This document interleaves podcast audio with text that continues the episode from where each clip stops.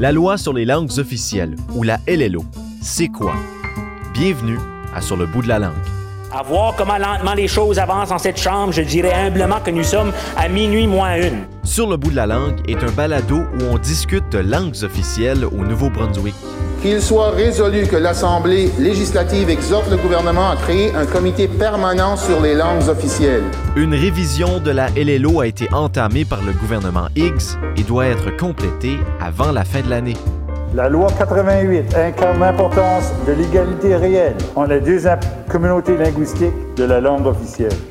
Je suis Pierre Duguay-Boudreau et cette semaine, on se demande quel lien existe-t-il entre l'économie et les langues officielles. Pour nous aider avec ça, on s'entretient avec Pierre-Marcel Desjardins, économiste et directeur des autres écoles publiques de l'Université de Moncton. Alors aujourd'hui, on parle d'économie et de langue et les liens qui existent entre les deux ne sont pas instinctifs pour tout le monde.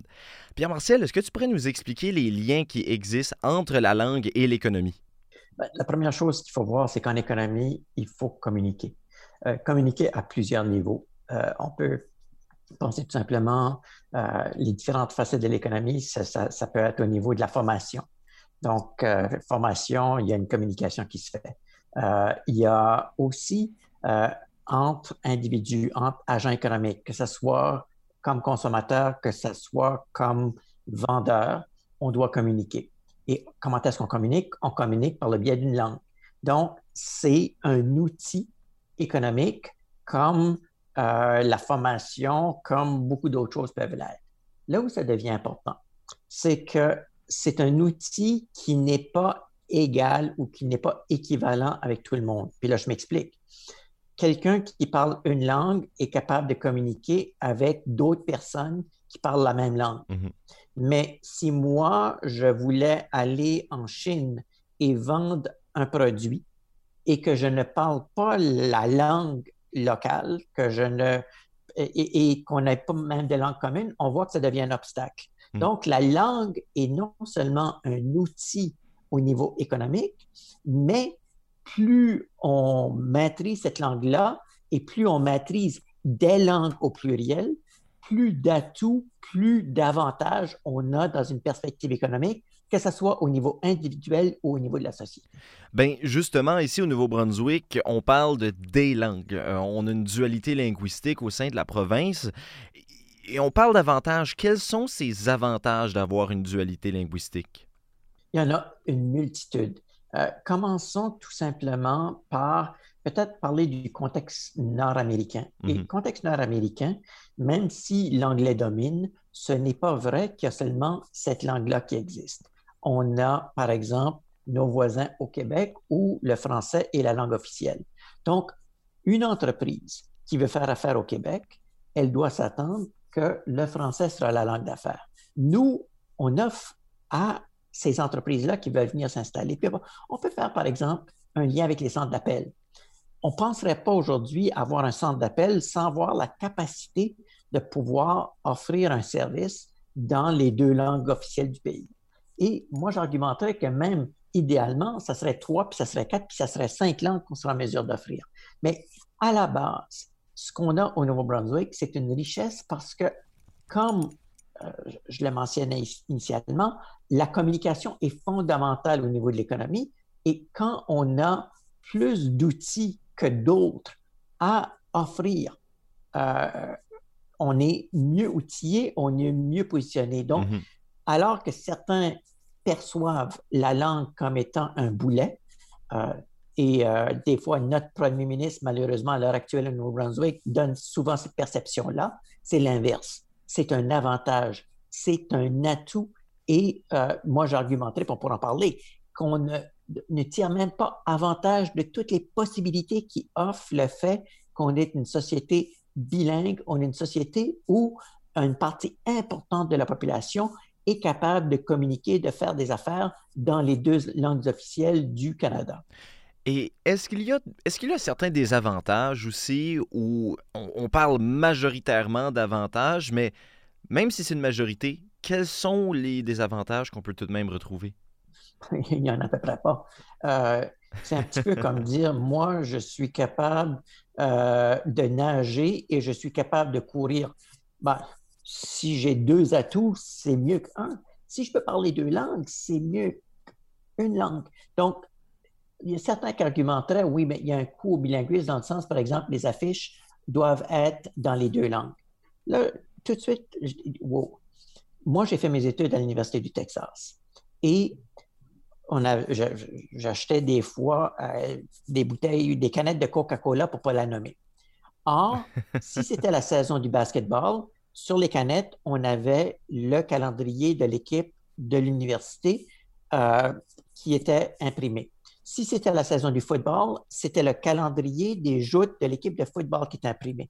Donc, qu'on ne me fasse pas croire que c'est un peu plus coûteux d'avoir de l'affichage en français et en anglais sur les canettes. Ça, c'est de la foutaise. Au fond, c'est des gens qui sont souvent paresseux, on veut minimaliste et plutôt que de voir le verre à moitié plein, on essaie de trouver des, poux où il n'y en a véritablement pas. Donc, si, si on, veut arriver avec les coûts, les coûts, c'est peut-être l'élément où on pourrait argumenter qu'il peut y avoir un défi, c'est quand il y a des gens qui ne parlent pas l'autre langue officielle et qui, ces personnes-là, sont, euh, ont, peut-être pas autant d'options que les gens qui en parlent deux. Mais les gens qui en parlent deux n'ont pas autant d'options que les gens qui en parlent trois. Donc, c'est là, c'est peut-être là, moi, j'appelle pas ça un désavantage.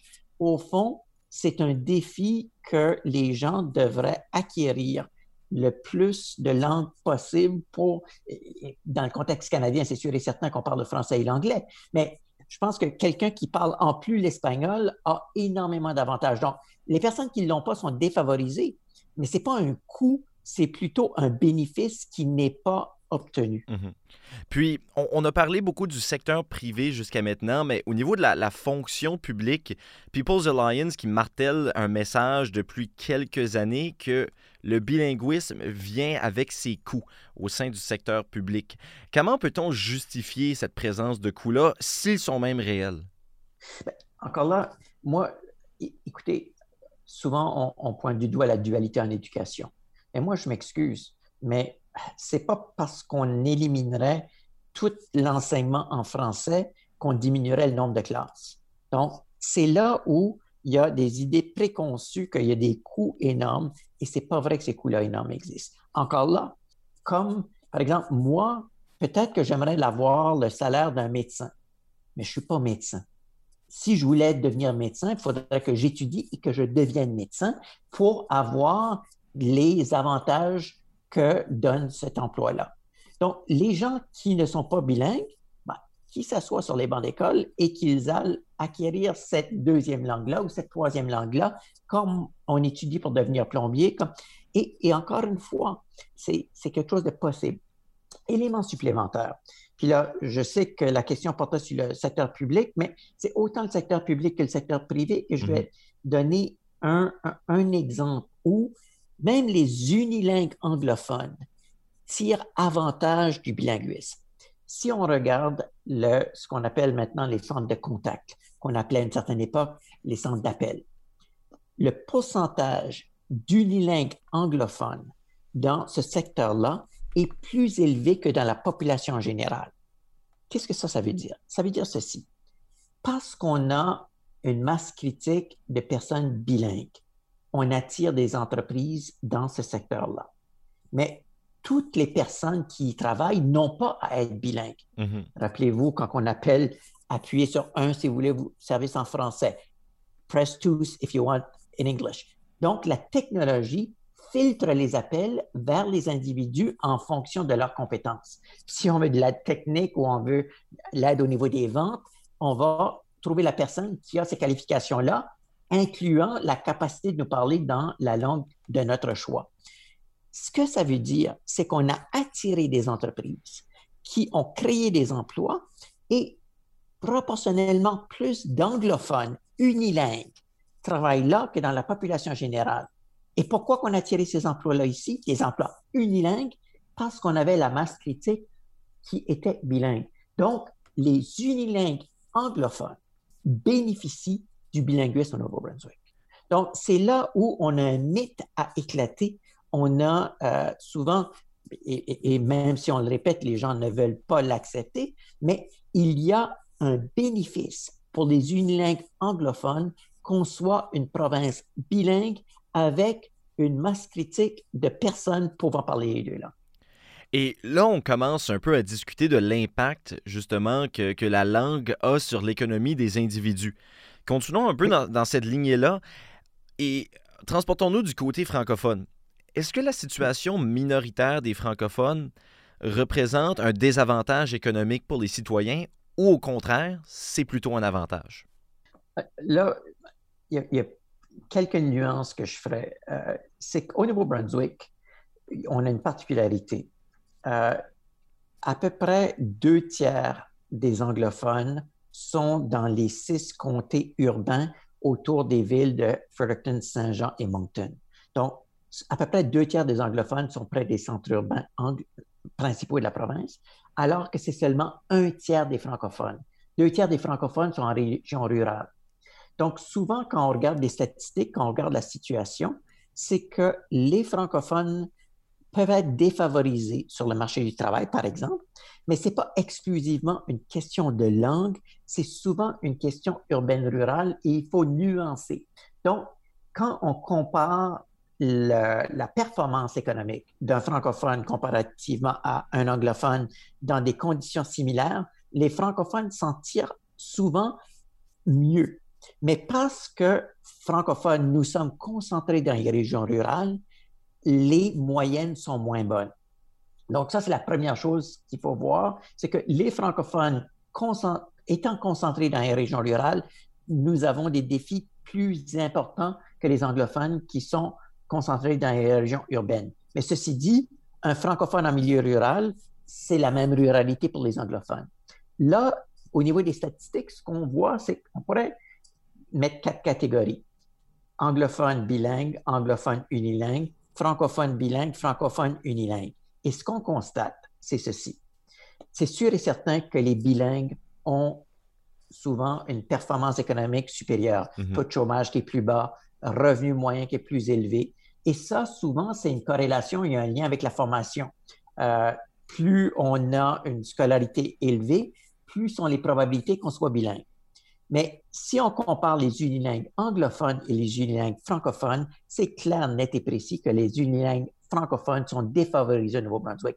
Et souvent, on a la perception que tous les francophones au Nouveau-Brunswick sont bilingues. Ce n'est absolument pas vrai. Il y a quand même une part importante importante, pas majoritaire, mais on a 15-20% de la population adulte francophone qui n'est pas véritablement bilingue. Et donc, souvent, ces gens-là sont doublement défavorisés.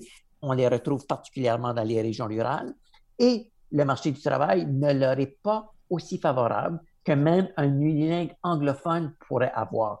Donc, la réponse à, la question, plus on est bilingue ou le fait d'être bilingue améliore sensiblement notre performance sur le marché du travail, mais l'envers de la médaille, c'est que les anglophones unilingues sont mieux favorisés que les, les francophones unilingues. Ceci dit, les anglophones unilingues peuvent avoir des défis plus importants que les francophones bilingues, mais les grands gagnants, c'est les anglophones bilingues dans tout ça.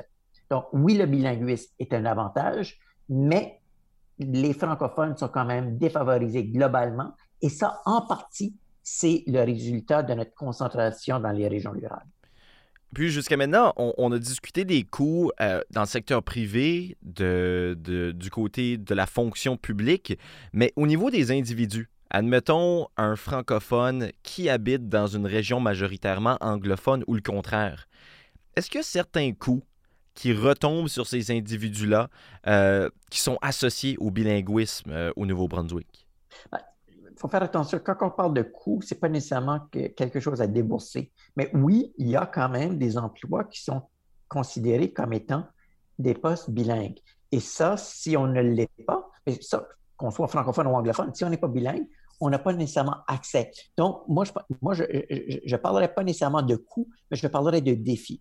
Et c'est là où il y a quand même des opportunités. Le système scolaire devrait théoriquement former les gens à pouvoir combler des postes dans les deux langues. Donc, c'est un peu comme, euh, on apprend le français puis l'anglais, mais on apprend, les mathématiques, les sciences, euh, etc.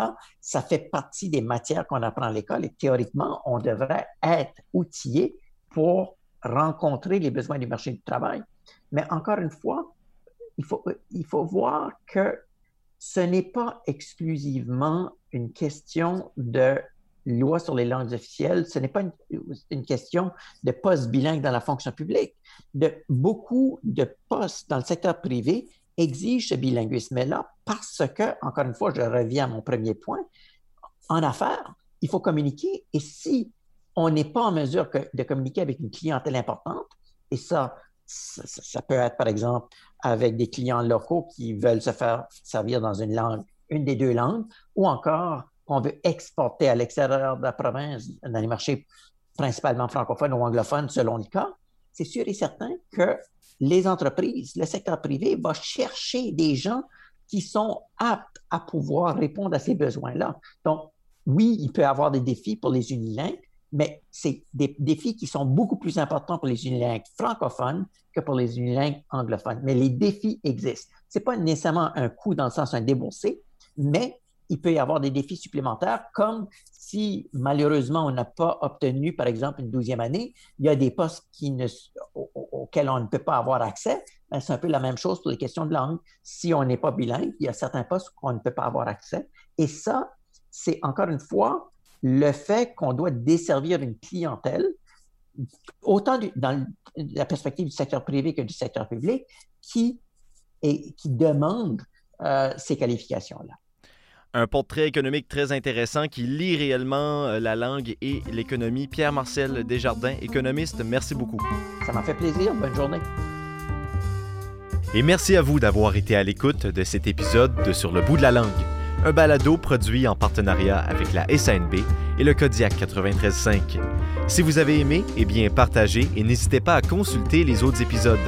Je m'appelle Pierre Duguay-Boudreau et on se retrouve prochainement pour un autre épisode de Sur le bout de la langue.